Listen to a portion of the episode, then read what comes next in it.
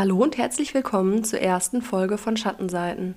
Ich bin Amelie und heute berichte ich euch von einem der spektakulärsten Fälle der französischen Kriminalgeschichte. Es geht um einen in Deutschland recht unbekannten Fall. Natürlich werde ich euch auch die berühmten Kriminalfälle vorstellen, jedoch werde ich immer mal wieder einen Fall einbauen, den ihr hoffentlich noch nicht kennt. Ich freue mich, dass ihr dabei seid und ich würde sagen, los geht's. Es ist Samstag, der 12. April 2003 in Haute-Savoie im Osten Frankreichs. Das Gebiet in den französischen Alpen zieht jährlich viele Touristen zum Skifahren und Snowboarden an. In Le Grand Bournon, einem kleinen Ort in Haute-Savoie, kommt der 14-jährige Mario am Chalet der Familie Flactif an. Ein Chalet ist ein in den Alpen und Umgebung verbreiteter Haustyp, meistens aus Holz gebaut, mit einem großen überhängenden Dach. Hier möchte Mario seine Ferien mit seiner Mutter Graciella, seinem Stiefvater Xavier sowie seinen drei Halbgeschwistern Gregory (sieben), Letizia (neun) und Sarah (zehn Jahre alt) verbringen. Mario geht zur Haustür, diese ist jedoch verschlossen.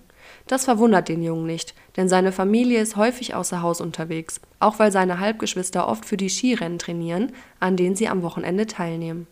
Mario wählt auf seinem Handy die Nummer seiner Mutter, doch sie geht nicht dran. Und so wartet er vor der Tür, in der Hoffnung, dass die anderen gleich nach Hause kommen. Doch sie kommen nicht. Nach etwa drei Stunden des Wartens schreibt Mario auf einen Zettel, dass er sich auf den Weg zur Nachbarin und Freundin seiner Mutter, Christine, mache, damit sie wissen, wo sie ihn finden, wenn sie wiederkommen. Doch nichts geschieht. Kein Anruf, keine Nachricht, niemand, der Mario bei Christine abholt. Am nächsten Morgen machen sich Christine und Mario gemeinsam auf den Weg zum Haus seiner Familie.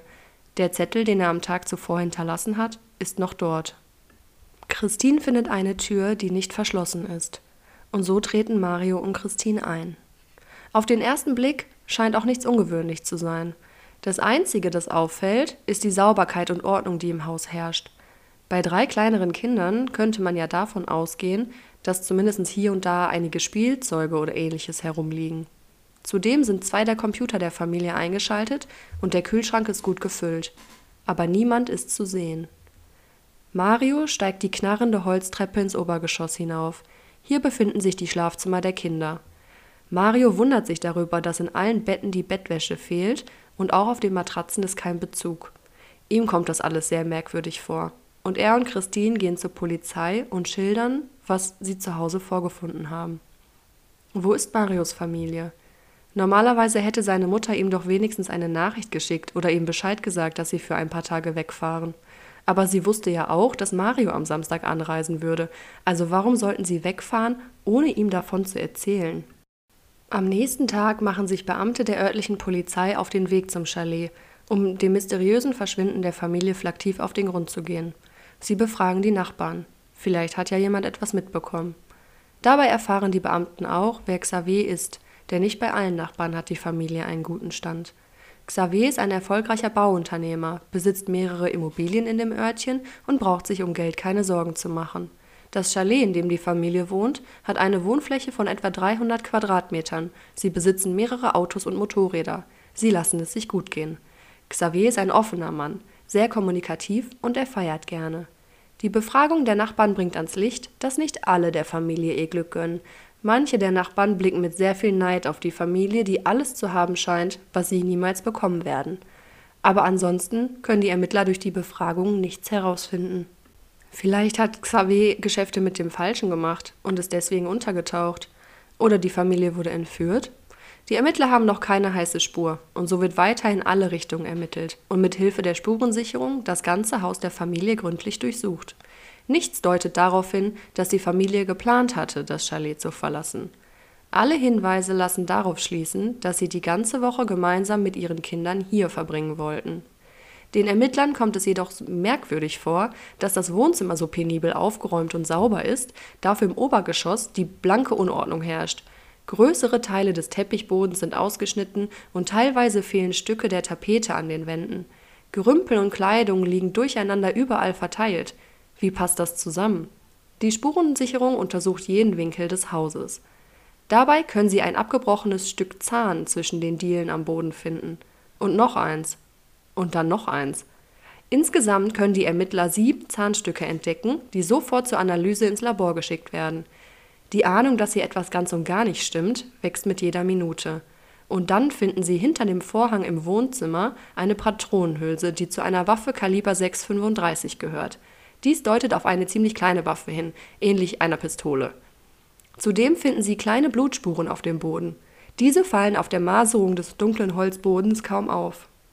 Jetzt ist allen Beteiligten klar, dass hier etwas Schlimmes passiert sein muss. Das Haus der Familie ist ein Tatort. Und so bekommen die Ermittler am nächsten Tag Unterstützung vom Institut für Kriminalitätsforschung der Nationalgendarmerie. Die Kriminaltechniker sollen nun ans Tageslicht bringen, was genau sich vor Ort abgespielt hat. Sie setzen das Mittel Blue Star ein. Blue Star war zu diesem Zeitpunkt in der Kriminaltechnik ein neues Verfahren, um Blutspuren sichtbar zu machen. Das Luminol in diesem Mittel lässt Blutspuren unter Schwarzlicht blau aufleuchten, auch wenn diese noch so gründlich versucht wurden zu entfernen und sie machen eine schreckliche Entdeckung. Hier hatte ein wahres Blutbad stattgefunden. Am Ende der Treppe in den ersten Stock finden sie verschmierte Blutspuren sowie Schleifspuren vor dem Schlafzimmer der Mädchen. Als die Ermittler dort einen Teppich anheben, können sie im abgedunkelten Zimmer den fluoreszierenden Abdruck eines kleinen menschlichen Körpers erkennen. Hier hatte sich ein Drama abgespielt, dessen Ausmaß noch keiner erahnen kann. Vor der Waschküche und im Wohnzimmer finden sie noch weitere Blutspuren. Die Laborergebnisse des Blutes aus dem Haus belegen, dass das Blut vor der Waschküche zu Graciella gehört. Die Spuren im Wohnzimmer in der Nähe der Heizung gehören zu Xavier und seinem Sohn Gregory. Die anderen Spuren im Wohnzimmer am Fenster sowie die in der oberen Etage im Schlafzimmer der Mädchen gehören zu jeweils einer der beiden Schwestern. Dies konnte nicht mit hundertprozentiger Sicherheit gesagt werden. Hier konnte man die DNA nicht eindeutig zuordnen. Dafür haben die Ermittler nun auch das Ergebnis der Untersuchung der Zähne, die sie zwischen den Dielen gefunden haben. Diese stammen eindeutig von Letizia. Eine Woche später wird am Genfer Flughafen der Wagen von Xavier entdeckt und auf direktem Wege nach Frankreich gebracht, um ihn auf Spuren zu untersuchen. Teile der Verkleidung fehlen und die Abdeckung im Kofferraum wurde vollständig entfernt. Und auch hier fanden sich zahlreiche Blutspuren. Am 15. Juli steht fest, das Blut aus dem Wagen stammt von der Familie. Die DNA aller Familienmitglieder konnte festgestellt werden. Doch die Ermittler haben Glück und finden noch eine sechste DNA-Spur im Auto. Endlich. Ein erster Hinweis auf den Täter. Die nationale DNA-Datenbank jedoch bringt keinen Treffer. Der Untersuchungsrichter ordnet an, dass Speichelproben der Bewohner der Umgebung entnommen werden sollen. Alle hatten von der grausamen Tat erfahren und erklärten sich bereit, eine Probe abzugeben. Alle bis auf einen, David Oetja. Das versetzt die Polizei natürlich direkt in Alarmbereitschaft. Denn warum sollte man, wenn man nichts mit dem Verbrechen zu tun hat, seine Speichelprobe verweigern? Dazu kommt, dass David sich im Laufe der Ermittlungen bereits seltsam verhalten hatte. Einem der Beamten fiel er auf, da er sie aus größerer Entfernung stundenlang durch ein Fernglas beobachtet hat, so als passe er genau darauf auf, was die Ermittler tun, wie sie vorgehen und was sie finden. Nachdem die Beamten ihm mitteilen, dass er sich extrem verdächtig mache, wenn er keine Speichelprobe abgibt, willigt er schlussendlich doch ein. 48 Stunden später steht fest, die sechste DNA-Spur aus dem Wagen der Familie gehört zu David. Zu dem Nachbarn, der sich noch vor wenigen Tagen in TV-Interviews über die Familie ausgesprochen hat. Dabei immer ein leichtes Grinsen im Gesicht. Er erzählt den Journalisten, dass die Familie viel Geld habe und viele teure Autos besitzt. Wenn man sich das Interview anschaut, dann sieht man sofort, dass David seinen Nachbarn das nicht gegönnt hat. Doch wer ist David Otja überhaupt? David lebt seit zwei Jahren in dem ruhigen Örtchen. Er hat eine Lebensgefährtin, Alexandra, und zwei kleine Kinder mit ihr. Er verdient sein Geld als Automechaniker und Alexandra als Putzhilfe. Das Geld ist knapp und die Miete in dem beliebten Ferienort hoch. Einige Tage zuvor äußerte sich auch Alexandra vor der Kamera zu Xavier Flaktiv und ließ kein gutes Haar an ihm. Sie habe mal etwa für eine Woche für die Familie gearbeitet. Sie behauptet, dass Xavier ein Betrüger sei, denn mehrmals täglich habe die Familie Anrufe erhalten, bei denen die Anrufer Xavier wild beschimpften und ihm sagten, er solle sie in Ruhe lassen. Der leitende Beamte gibt an, man habe bei ihr sofort herausgehört, dass auch sie neidisch auf die Familie war, die so wie Alexandra aus dem Norden Frankreichs kam und doch ein so viel besseres Leben führten als sie. Es stellt sich heraus, dass der Vermieter der beiden kein anderer ist als Xavier. Mit ihm seien sie schon häufiger in Konflikt geraten, da sie die Miete zu hoch fanden und über die Sommermonate sogar ihre Wohnung verlassen mussten, da Xavier diese lieber an Urlauber vermietete in dieser Zeit. Diese Auseinandersetzungen werden auch von den Nachbarn bestätigt. Die Ermittler finden heraus, dass David und Alexandra kaum Kontakt zu anderen Bewohnern des Ortes hatten. Nur mit einem einzigen Paar, den Eheleuten Stefan und Isabel Aremsa, verbringen sie Zeit. David und Stefan arbeiten sogar zusammen. Im Dorf gelten sie als Außenseiter und werden größtenteils einfach gemieden. Gemeinsam schlagen sich die beiden Männer als Kleinkriminelle durch. Nachts pumpen sie Benzin aus den Tanks anderer Autos und klauen Autoteile. Die Polizei ist sich nun sicher, den Täter gefunden zu haben. Sie fangen an, Davids Telefon abzuhören und seinen Wagen zu überwachen. Eigentlich haben die Ermittler ja schon genug gegen ihn in der Hand. Aber sie wollen herausfinden, ob David alleine gehandelt hat oder ob es Mithelfer gab und haben die Hoffnung, dass er ihnen weitere Beweise liefert. Zudem fehlt ja auch noch weiterhin von der Familie Flaktiv jede Spur. Sie können verdächtige Telefonate mithören, bei denen Alexandra David erzählt, dass sie sich seit April, also seit dem Monat, in dem die Tat geschah, unwohl fühle und Isabel nicht trauen würde. Jedoch machen weder sie noch David den Fehler und geben irgendetwas am Telefon zu. Sie bleiben immer sehr vage bei ihren Aussagen. Nachdem die Polizei die Verdächtigen nun seit mehreren Wochen observieren, nehmen sie am 17. September alle vier fest. David, Alexandra, Stefan und Isabel werden auf die Wache gebracht. Gleichzeitig wird die Wohnung von David und Alexandra durchsucht. Und was die Ermittler dort finden, ist einfach unfassbar. Sie entdecken alles von Wert, was die Familie Flaktiv in ihrem Haus aufbewahrt hat. Bargeld, die Skiausrüstung und sogar das Spielzeug der Kinder der Familie kann gefunden werden. Nach seiner Festnahme wird David direkt verhört. Und anders als erwartet, gesteht er nach nur etwa 30 Minuten die Tat. Vielleicht hatte er nur darauf gewartet, sein Gewissen erleichtern zu können. Was er den Beamten erzählt, ist jedoch sehr seltsam. Er sagt, er habe es satt gehabt, auf Druck von Xavier immer wieder umziehen zu müssen und wollte dies nun endgültig mit ihm klären. David erzählt, er sei am 11. April zur selben Zeit am Chalet angekommen wie die Kinder der Familie Flaktiv, die gerade aus der Schule kamen. Zusammen hätten sie etwa 20 Minuten auf Xavier gewartet. Da David große Angst vor Xavier gehabt habe, habe er aus Sicherheitsgründen eine Waffe mit zu diesem Treffen genommen. Das Gespräch sei schnell eskaliert und es sei daraufhin zu einem Kampf gekommen. David erzählt, er habe in Notwehr gehandelt und einen Schuss abgegeben. In Panik wäre er dann völlig durchgedreht und habe auf zwei der Kinder gezielt, die sich in der Küche aufhielten und gerade aßen. Dann sei er nach oben gegangen und habe das dritte Kind erschossen und schließlich im Keller die Mutter. Dann habe er die Leichen in Decken und Laken aus dem Schlafzimmer eingewickelt und sie im Wagen von Xavier verstaut. Anschließend, so erzählt David, habe er das Chalet vollständig gereinigt. Er habe von zu Hause einige Kanister Benzin geholt und sei mit den Leichen im Wagen von Xavier in den etwa zehn Kilometer entfernten Wald gefahren, wo er sie in die Decken eingewickelt, übereinanderlegte, mit Benzin übergoss und anzündete. David sagt, es habe drei Stunden gedauert, bis die Körper vollständig verbrannt waren. Ein paar Tage später habe er dann den Wagen von Xavier am Genfer Flughafen abgestellt, um die Spuren zu verwischen. Die Tatwaffe habe er per Post an seinen Bruder in Nordfrankreich geschickt. Die Ermittler sind skeptisch. Wenn David alle Familienmitglieder erschossen hat, wo sind dann die restlichen Patronenhülsen? Es wurde ja nur eine am Tatort gefunden. Konnte er diese Tat wirklich ganz alleine verübt haben? Alle Leichen bis zum Auto schleppen? Das Haus so gründlich reinigen? Die Toten in den Wald tragen? Das kann sich hier niemand so richtig vorstellen. Die Ermittler verlangen nun, dass David sie zu den Leichen führt. Und das tut er auch. An dem Ort angekommen, gibt es tatsächlich nichts zu untersuchen. Alles scheint in den Flammen zerstört worden zu sein. Nur ein paar ganz kleine Knochenreste können gefunden werden. Die Analyse der Knochenreste bestätigt auch, dass es sich um die Knochen der Familie Flaktiv handelt. Sagt David doch die Wahrheit und es ist so gewesen, wie er behauptet? Doch die Ermittler sind sich sicher, dass David unmöglich in so kurzer Zeit alle fünf Leichen vollständig verbrannt haben soll. Die Stelle liegt mitten in den Bergen, die Luftfeuchtigkeit ist sehr hoch. Zum Teil liegt an einigen Stellen sogar noch Schnee und der Ort befindet sich auf rund 1000 Meter Höhe. Hier ist der Sauerstoffanteil in der Luft also auch viel geringer als im Tal und ein Feuer lässt sich nur schwer entzünden. Der Untersuchungsrichter ordnet ein außergewöhnliches Experiment an. Es wird eine Rekonstruktion der Verbrennung durchgeführt. Dafür bringen die Beamten zur gleichen Uhrzeit und an dieselbe Stelle im Wald einige Schweinekadaver.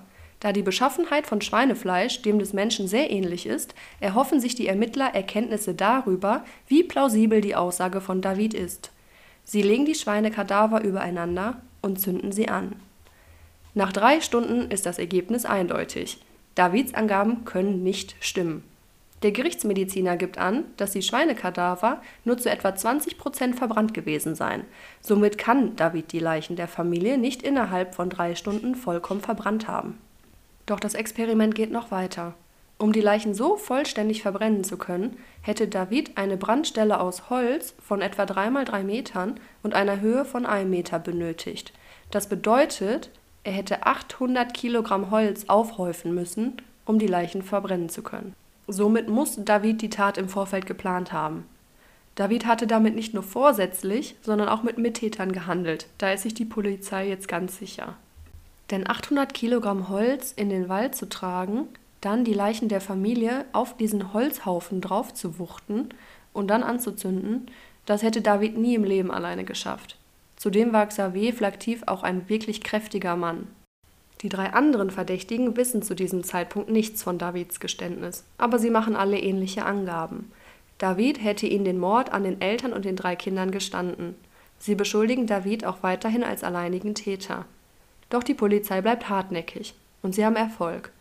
Nach Stunden des Verhörens gibt Stefan schließlich zu, am 9. April, also zwei Tage vor der Tat, mit David zum Haus der Flaktivs gegangen zu sein. Ihr Plan sei es gewesen, die gesamte Familie gemeinsam zu töten. David und er hätten alles besprochen. Stefan sollte sich um die Kinder kümmern und mit einer mitgebrachten Kordel erwürgen. David wollte die Eltern übernehmen. Doch an der Tür angekommen, überlegte Stefan es sich anders. Es kommt zum Streit.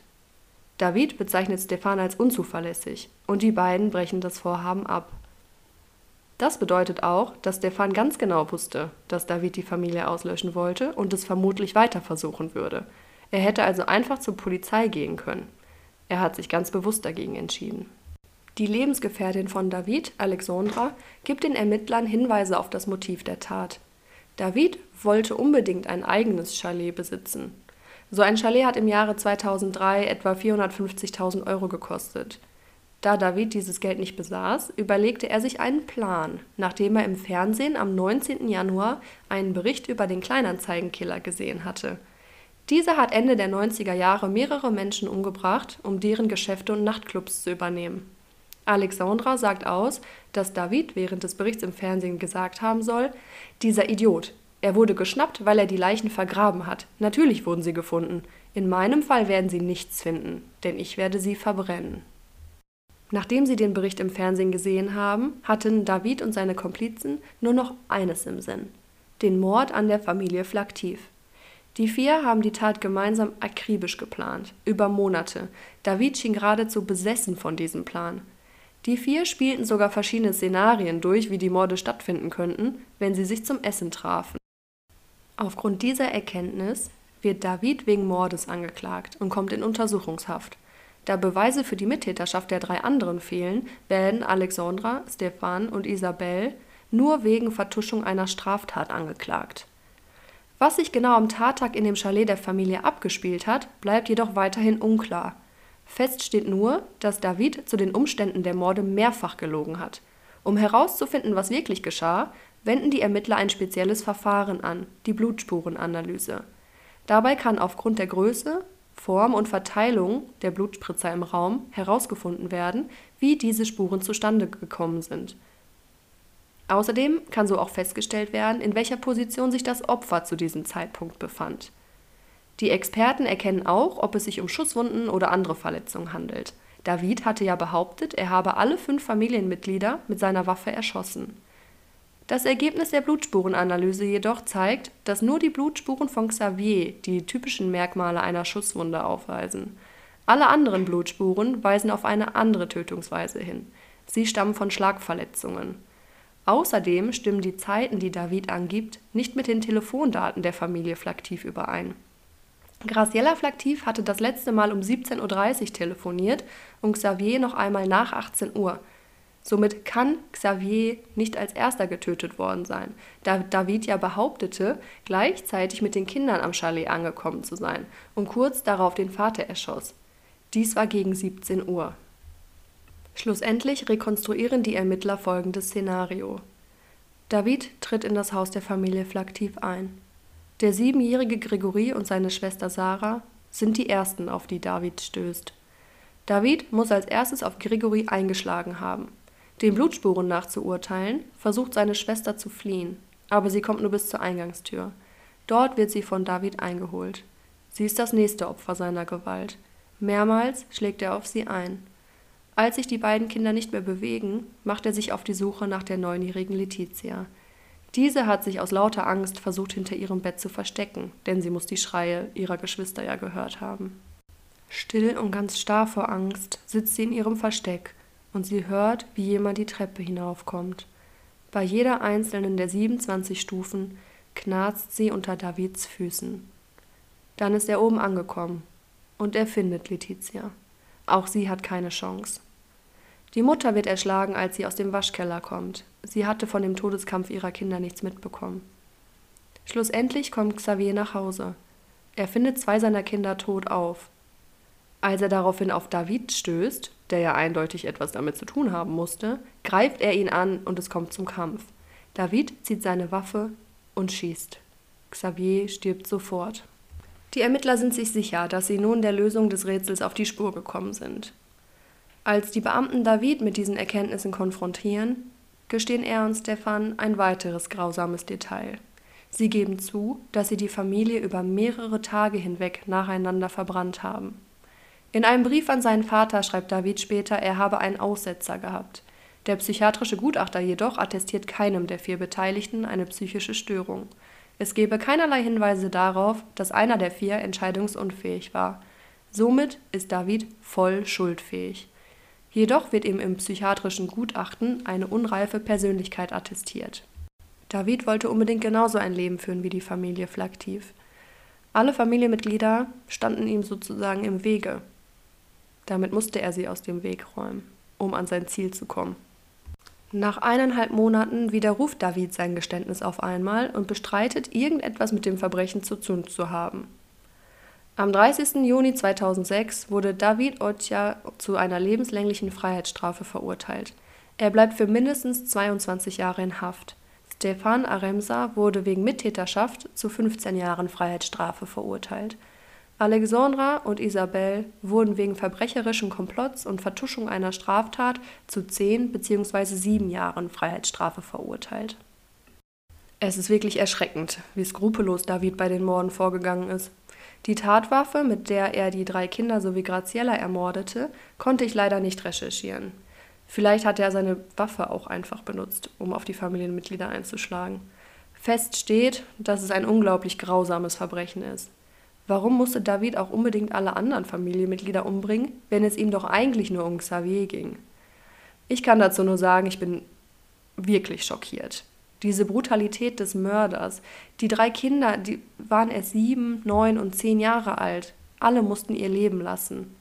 Nur aus Neid.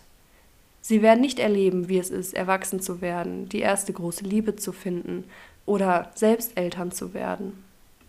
Schon Friedrich Nietzsche hat Neid und Eifersucht als Schamteile der menschlichen Seele angesehen. Was sind eure Gedanken dazu? Kann Neid wirklich zu solch einer brutalen Tat führen? Oder denkt ihr, dass da noch was anderes mitspielen muss? Vielleicht gibt es auch einfach Konstellationen, bei denen sich die Situation und die Person gegenseitig hochschaukeln und dann die Lage zum Eskalieren bringen? Ich weiß es nicht. Was jedoch feststeht, ist, dass Neid dann entsteht, wenn wir uns mit anderen Leuten vergleichen und dabei feststellen, dass diese Vergleichsperson uns in einem bestimmten Merkmal überlegen ist. Das muss nicht zwingend Geld sein, es kann auch um sportliche oder schulische Leistungen gehen oder um die Sozialkompetenz zum Beispiel. Wenn wir eine solche Überlegenheit feststellen, dann führt das dazu, dass wir andere Eigenschaften dieser Person schlecht reden. Also ein Beispiel. Sie ist zwar wunderschön, aber dafür ist sie super schlecht in Mathe. Alles wird abgewertet, was die Person gut kann oder sie im positiven Sinne ausmacht. Doch wie können wir mit Neid umgehen? Psychologen raten dazu, sich frei von den Vergleichen mit anderen Menschen zu machen. Dann hat er halt viel mehr Geld als ich. Oder dann kann sie halt 40 Kilometer joggen, ohne danach ein Sauerstoffzelt zu brauchen. Wir müssen also versuchen, diese Dinge positiv für uns aufzugreifen und sie als Ansporn zu sehen, etwas in unserem Leben zu erreichen oder uns zu verändern. Doch genau das konnte David nicht. Aus seinem Neid auf die Familie Flaktiv, die ein schönes großes Haus hatte, viele Autos und Motorräder und eine tolle Einrichtung, eine glückliche Familie war und im Gegensatz dazu er stand, der zwar auch eine Frau und zwei Kinder hat, aber nur zur Miete wohnt und sich mit kleinen Diebstählen über Wasser halten muss und im Sommer sogar die Wohnung verlassen muss, um Platz für eine Urlauberfamilie zu machen. Ich glaube, dass das bei David zu einer riesigen Wut geführt hat. Aus Neid wurde Wut und aus Wut wurde Mord. So, das war's dann auch mit unserem ersten Fall bei Schattenseiten. Ich muss zugeben, ich war wirklich richtig aufgeregt, bevor ich die Folge gestartet habe. Ich hoffe, dass man das nicht allzu sehr rausgehört hat. Ich freue mich auf jeden Fall über euer Feedback, was ihr mir über Instagram Schattenseiten Podcast geben könnt oder auch per E-Mail unter schattenseitenpodcast@web.de. Ich freue mich, dass ihr mir zugehört habt und ich würde mich auch darüber freuen, wenn ihr mir noch ein paar Anregungen schicken würdet oder auch vielleicht Wünsche habt, welche Fälle wir in der Zukunft besprechen sollen. Ich werde es so handhaben, dass bei Fällen, bei denen ich es eindeutig für nötig halte, die Triggerwarnung in die Shownotes schreibe, aber auch nochmal immer kurz bevor es soweit ist, die Trigger ankündigen werde, damit ihr im Notfall einfach ein bisschen vorskippen könnt. So, und da wir jetzt auch schon beim Vorskippen sind, war es das jetzt mit der ersten Folge von Schattenseiten. Danke, dass ihr die letzte knappe halbe Stunde mit mir verbracht habt. Ich wünsche euch eine schöne Woche und nächsten Sonntag tauchen wir dann wieder gemeinsam in die Schattenseiten der menschlichen Psyche ein. Passt gut auf euch auf.